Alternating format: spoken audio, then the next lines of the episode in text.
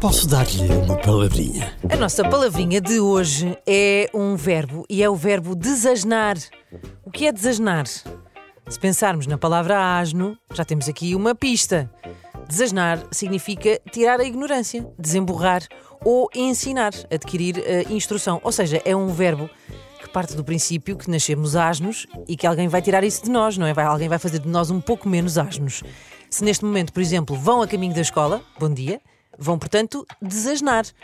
Se são professores, são des desasn desasneantes, desasnadores, desasnistas. Estou a dizer as neiras. Posso dar-lhe uma palavrinha?